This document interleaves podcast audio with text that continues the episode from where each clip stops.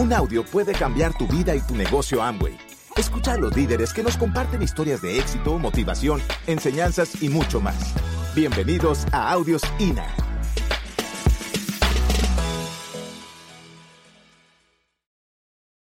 Y bueno, yo comencé hace 22 años el negocio.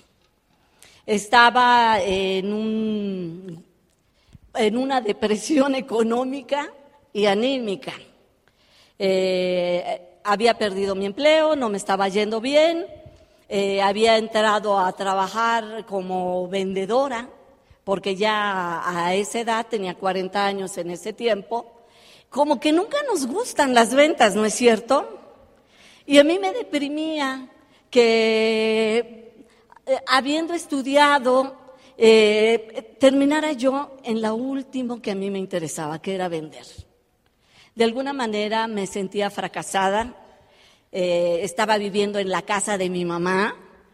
Es horrible cuando tú tienes que regresar ya como adulto o con tus hijos.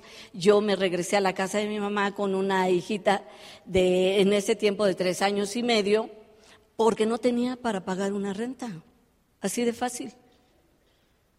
Y como no tenía para pagar una renta, pues le volví a pedir hospedaje a mi mamá y además porque ella me iba a ayudar a cuidarla mientras yo salía a trabajar.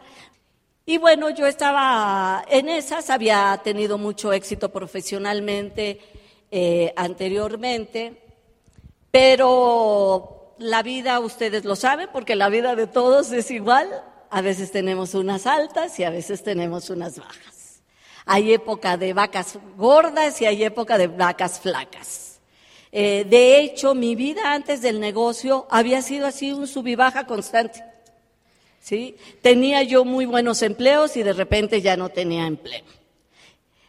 Yo no era capaz de darme cuenta que era lo que pasaba, porque uno siempre tiende a culpar a las circunstancias, a las situaciones económicas, al gobierno, en fin, a tu jefe, a todo lo externo, pero jamás aprendemos a ver dentro de nosotros.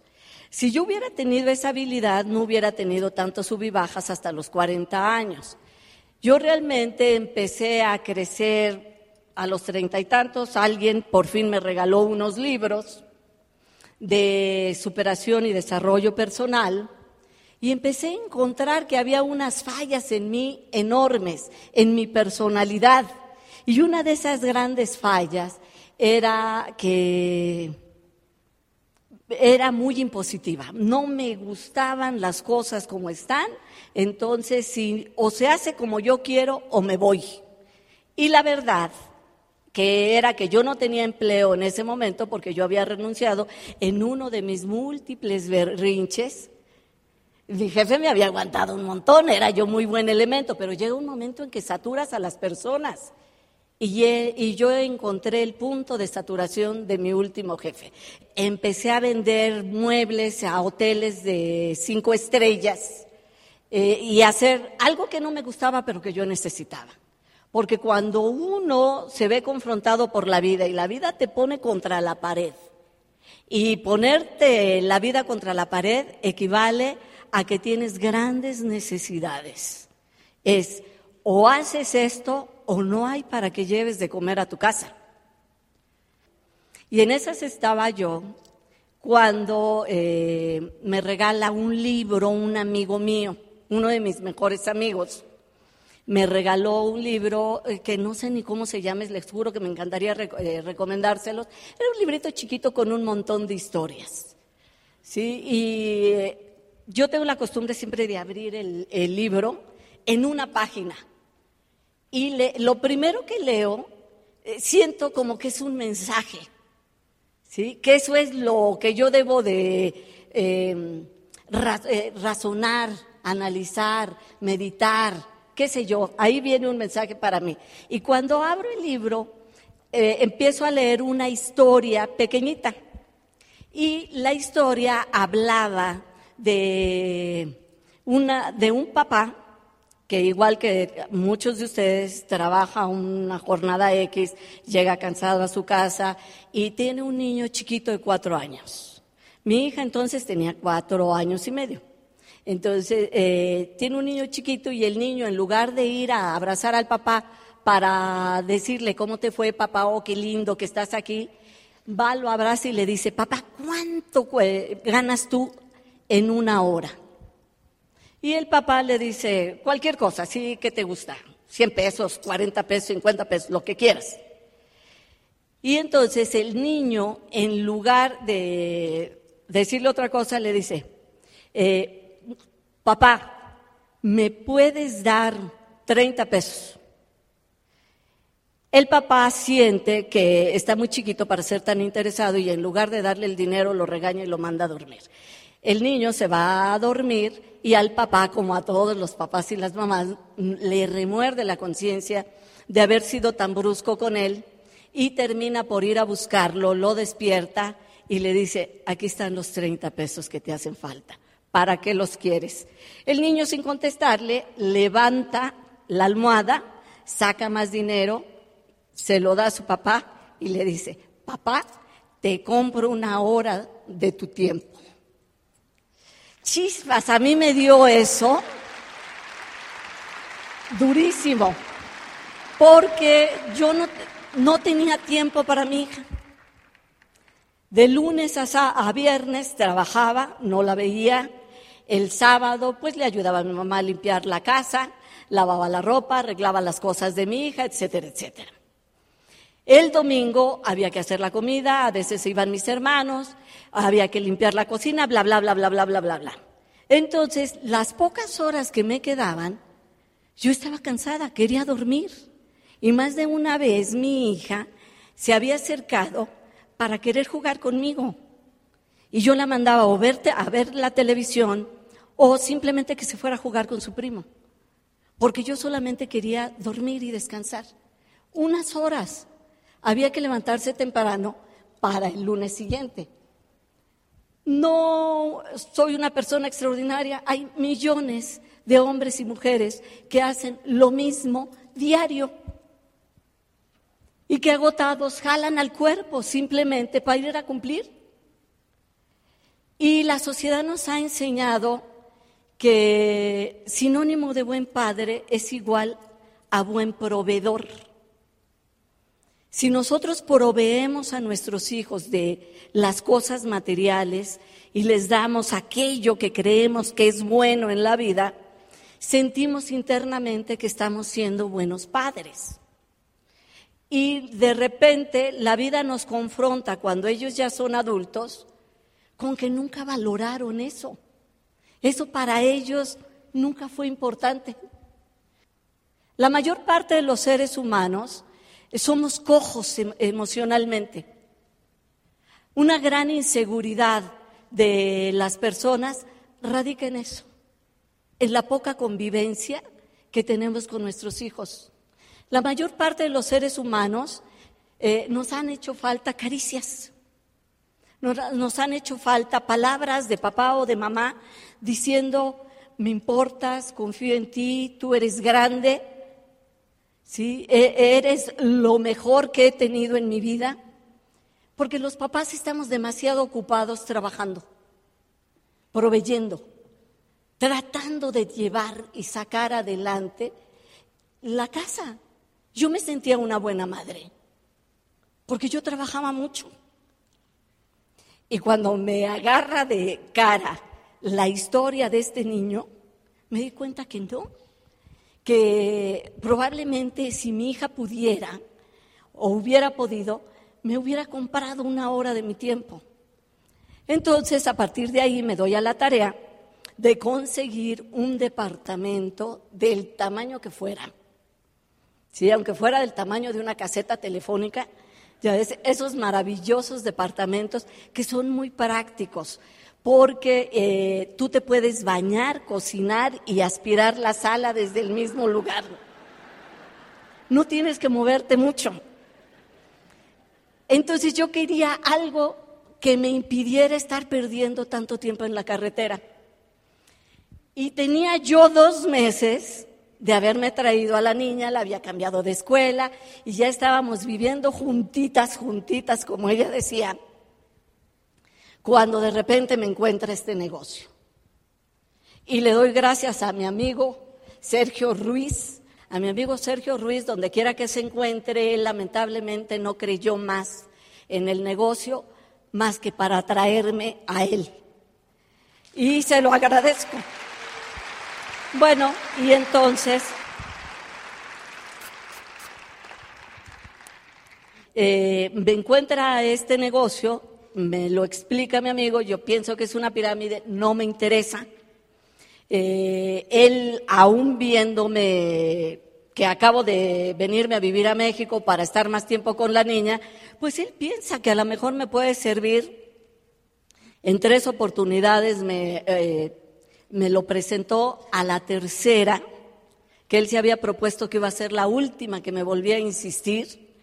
Yo accedo a ir a una orientación empresarial, a una reunión de negocios y accedo a ir porque él me dice, ya sé que no te interesa el negocio, pero fíjate que a mí sí, y yo quisiera que tú fueras para que me dijeras si esto sirve, porque a mí se me hace que es algo muy bueno. Y entonces yo le dije, pues pídeles información, la reviso y te digo. Y me dijo, no, es que sí tienen, yo veo que tienen muchos libritos y folletitos y no sé, pero cada vez que me acerco los guardan. Entonces le digo, Sergio, ¿eso es un fraude? pero él me conocía tan bien que sabía cómo iba yo a reaccionar. ¿Sí? Y entonces le dije, vamos, quiero ver que me digan a mí que no me los enseñan.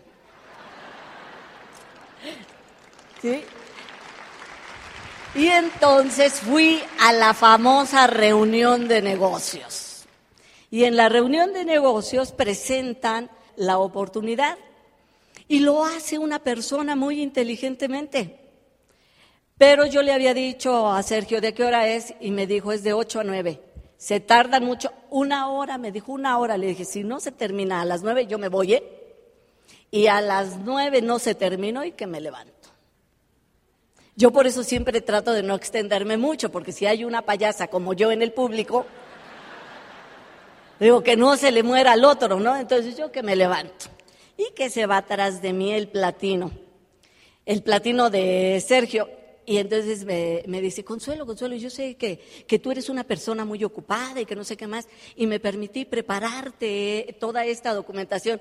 Era el portafolio informativo de todo lo que es sangre. Hasta las reglas de conducta me dio. ¿Sí? Y entonces yo me fui feliz porque mi ego se vio satisfecho. A él no le habían querido dar nada y a mí me daban todo el portafolio. Entonces yo llego a mi casa, lo reviso, no alcancé a entenderle todo, pero me emocioné. Me emocioné porque yo le vi mucha posibilidad. Mi área es la mercadotecnia. Entonces, cuando yo vi eso, yo dije, es extraordinario. Ellos simplemente están eh, volviendo a cada empresario su propio distribuidor. Y yo más o menos entendía eso, pero no entendía muy bien de dónde venía el dinero. Entonces me la pasé revisando, no lo entendí. Y, entonces yo me dormí y como a las 5 de la mañana, ¡pam!, que me despierto. Había visto clarísimo de dónde venía el dinero. Claro, si ellos se ahorraban la distribución, la publicidad, evidentemente ese era el dinero que nos pagaban a nosotros. Entonces, toda emocionada, nomás esperé que dieran las seis de la mañana y que me voy a despertar al Sergio. Y le hablé por teléfono, como yo no tenía teléfono en mi casa, caminaba las dos cuadritas donde había una casetita ahí aislada, y que voy y que le hablo, Sergio, Sergio, ya sé de dónde salió el dinero. Me dice, ¿todavía lo estás eh, revisando? No, hombre, pero es que me acabo ahorita de dar cuenta de dónde sale y te quiero decir que yo voy a hacer ese negocio. Pero como me tenía que ir a un viaje, le dije, voy a Estados Unidos, regresando, yo hago este negocio. Entonces regreso a México, le hablo a Sergio y le dije, ¿cuándo es la juntita esa que me llevaste? Y me dice, hoy. Le dije, bueno, pues yo voy a ir y me voy a inscribir con el primero que encuentre. Y me dijo, no, no, no, no, tú te vas a inscribir conmigo porque yo te invité. Y le dije, pues si estás. Y veo a Sergio en la puerta con una cajita aquí abajo del brazo, que era el kit de Angway, el estuche de negocio de Angway, volteando para todos lados a ver a qué horas llegaba. Y bueno, yo me inscribí Y no sé si mi grado de necesidad, mi determinación de cambiar mi vida, mi determinación rotunda y absoluta de no seguir siendo pobre. Estaba harta de ser pobre. Eh, me había acostumbrado a no tener dinero y a cómo me veía. Recuerdo que una vez, una, mi hermana, que es un poco más observadora para ese tipo de cosas, eh, me dijo, ¿qué no te da vergüenza traer los zapatos de tacón como, como platanito? ¿Cómo puedes ir a trabajar así? Y yo le decía, pues no tengo otros. Y uno se acostumbra, ¿sí? Pero de repente me harté. Me harté de que mi hija quisiera ir a Tapulco y yo siempre le respondía así, cuando tengamos dinero, cuando tengamos dinero. Y muchas veces los hijos pueden crecer, ser adultos, darte nietos, y ellos siguen con el sueño de ir a Tapulco. Porque no es importante que tú los lleves, lo importante es que tú les enseñes a conseguir lo que ellos sueñan. Eso es lo importante.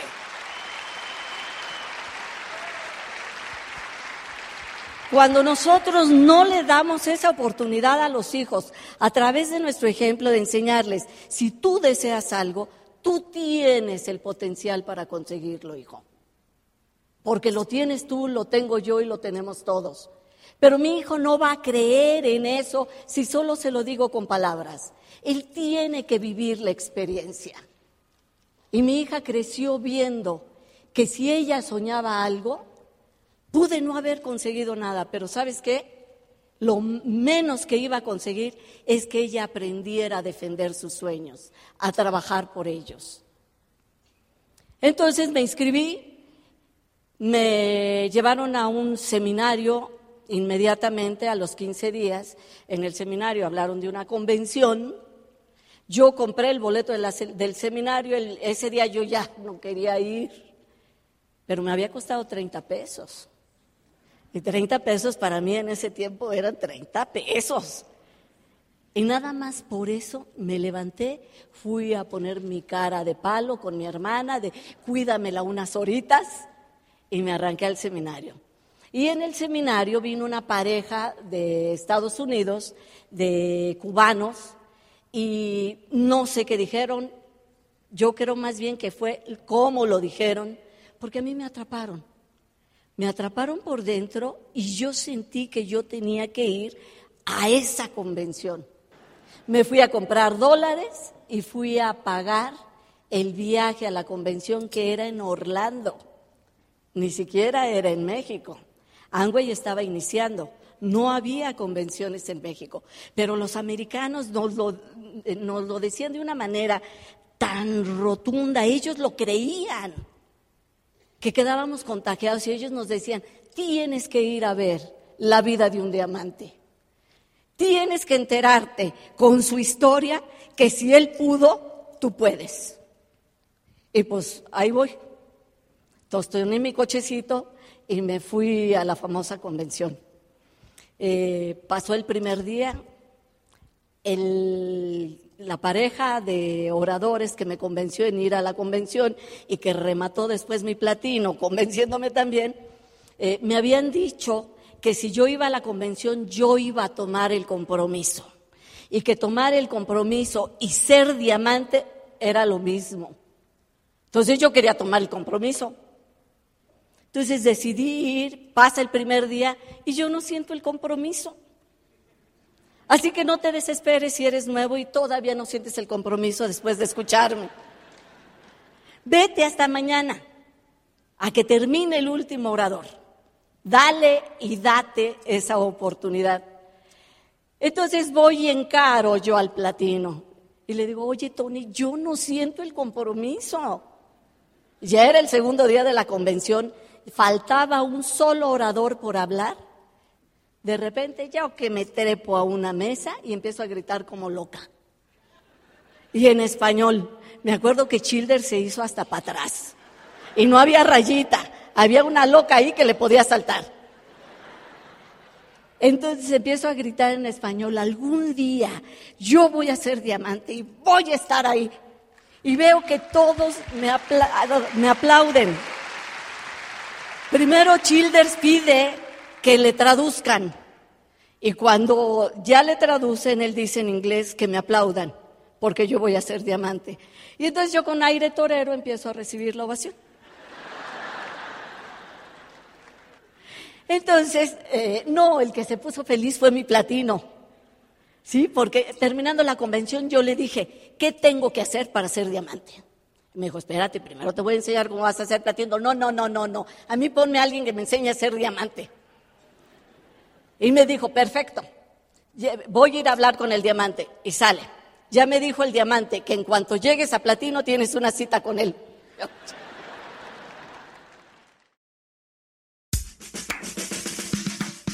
Gracias por escucharnos. Te esperamos en el siguiente Audio INA.